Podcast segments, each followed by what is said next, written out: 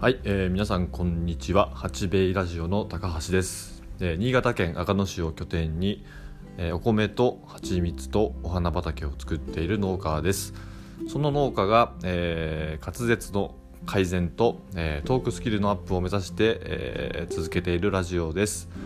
えー、と本日のテーマですけれども、えー、と商品開発、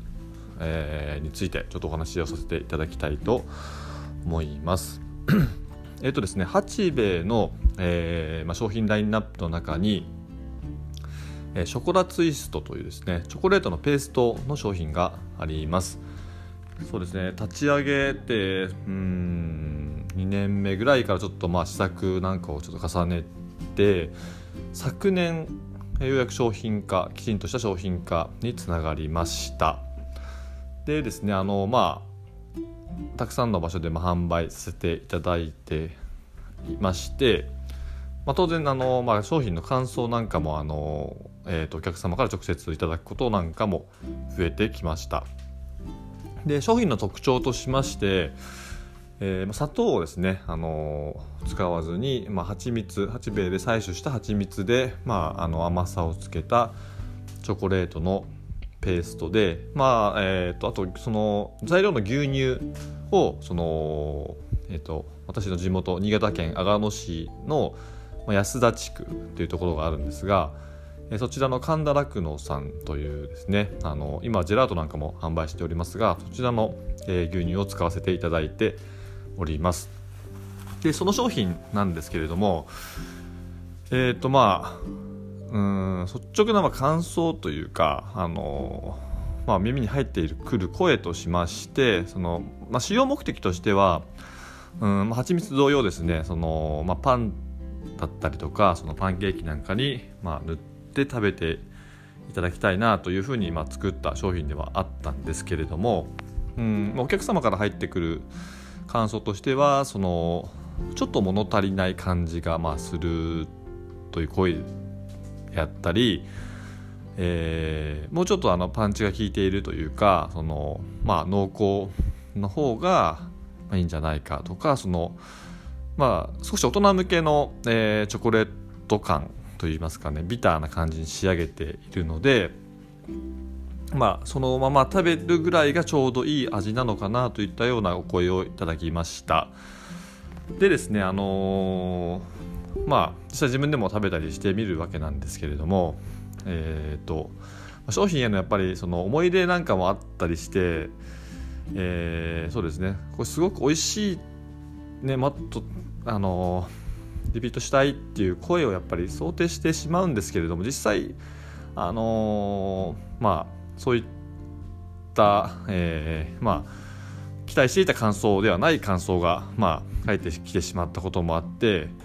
まあ、正直あなるほどと、まあ、それはやっぱりすごく真摯に受け止めなきゃいけないなっていう部分をすごく感じたんですよね。やっぱりそのえっ、とまあ八兵衛の商品なので、まああの期待して購入してくださる方を、まあ、ちょっと裏切ってしまったというわけではないですけれども、あのまあ、そういう結果的にそういうふうなあのお声をいただいてしまったことはすごく反省すべきな部分もありながらも、うん、自分で食べたら美味しいんだけどなっていうやっぱりその先入観だったりその思い入れの強さが、えーたなかなかその商品に反映さされづらい部分っていうのがありました。なのでちょっとあの、まあ、思い切ってですね、あのーまあ、そういう声をいただいたんであればちょっともっとねあの私一人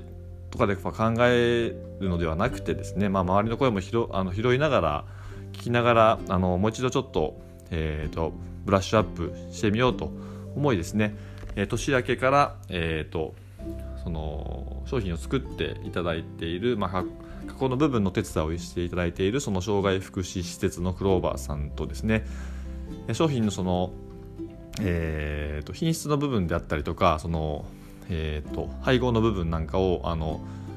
協力していただいているその、まあ、6次化というかその、専門家というふうな、えー立ち位置でですねあの本間先生という方に入っていただきまして、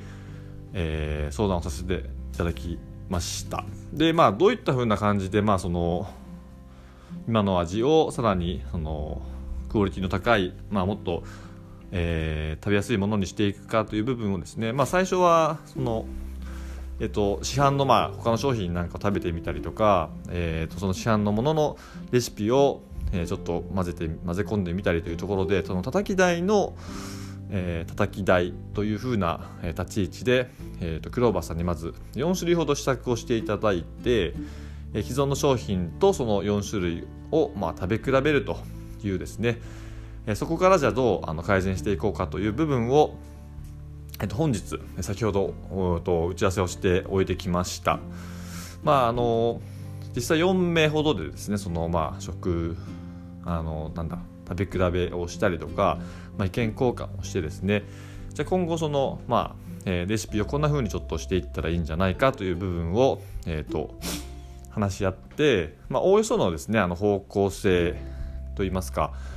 うん、こんなもの入れたらいいんじゃないかというところを、まあ、少し絞れてきたのかなというふうに、えー、感じています。で実際その商品とかあの、まあ、市販の、まあ、スーパーに並んでいる、まあ、加工品なんかもそうですしさまざまな商品が、まあ、ある中で多分まあ私がその八兵衛として、まあ、そのちっちゃいちっちゃいその農家ではあるんですけれどもその商品作るってやっぱりめちゃくちゃ大変ななんだなっていうのを、まあ、明ら、まあ、改めてちょっと感じたというかその商品を作る、まあ、人であったりその案を考える人であったりそれを食べてその感想を言う人であったりその商品のパッケージを例えばデザインする人であったり本当いろんなま役割がまあある中でそうなんですよね。そのやっぱり規模感その会社というかその事業の規模感がどうしてもまあ小さくなりがちなその農家の方要は農家のその6次化をまあ商品を要はその加工して、えー、直接販売できるようなその6次化と言われる部分に入りたいと思ううん農家さんですごくまあ多いとは思うんですけどもすごくやっぱり改めてハードル高いなというかそこに当然まああのまあ、法律なんかもやっぱり絡んできてその原材料の表示であったりとかその作業工程がどうかとかその、えー、と雑菌が入らないようにするためにはこうしたらいいなんかっていうその知識も当然、まあ、ついてこなければいけないので、えーとまあ、国がそのですねおさお進めようとしているのは分かるんですけれどもなかなかやっぱり、えー、やりづらいやりづらいというかその大変なことが多いなというのを、まあ、改めて感じました。なんですけれども、うん、立兵衛としましてはやっぱりそうやってあのー、クローバーさんであったりその専門家の先生であったりあのまあなかなかいい関係といいますか、あのー、お互いやっぱりそのメリットになる部分というのがやっぱりあってお付き合いをしている部分もあったりするので、あのー、役割分担が、あの割とできていましてその非常に進めるにあたってもこれ一人で全部やるといったらすっごいストレスもあるし他の仕事がまあ手を、まあ、手をつけづらかったりもするのでどうしても本業が優先となるとその農家としてはあの、まあ、生産その原材料を生産するっていう部分がやっぱりメインになってくるのでなかなかその取り組みづらいなと思うんですがえーと、今回のケースのように八兵衛のケースなんですけれどもあの割とその役割分担がまはっきりしているので、えーと、作業が進みやすいなっていうのをすごく感じているのとやっぱりその、まあ、毎度毎度お話ししているんですが、えーと、環境やその、えー、と人のご縁というところにすごく恵まれているなというところを、まあ、感じました。えー、なのでですね、あのー、まあ、当然時間はかかるんですけれども、えー、と今よりも必ずですね、あのまあ、少しでも、えー、まあ、自分たちが求める味それが思い込みだけではなくてお客様もそれにあの、まあ、共感していただけるような味の商品をあのなんとかお届けできるようにですねあの皆さんと共にですね力を合わせて、えーまあ、まだ始まったばかりですけど、うん、商品のブラッシュアップに取り組んでいきたいと思います。えー、そんなこんなでです今日の、えー、テーマですけれども、うん、まとめるとそうですね商品開発におけるその、まあ、葛当であったりかつその、まあ、恵まれている部分であったりうんそのどうだろうな難しいな何て言ったらいいんだろう商品商品開発に、まあ、おけるうん悩みをちょっとお話悩みと夢だったりとかに ついてお話ししてみましたいや途中までなんかあのスラスラというか喋れてるなっていう感じが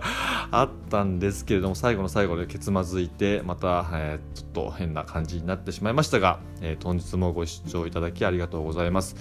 えーと、今日の新潟県ですけれども、えーと、雪がやみまして止みましてあの太陽も出てきてあったかい感じになってきております。えー、春が少しずつあの近づいてきてる感じもしますが、えー、気を緩めないで、えー、風邪ひかないように、え頑張りたいと思います。それでは、え皆さんありがとうございました。さようなら。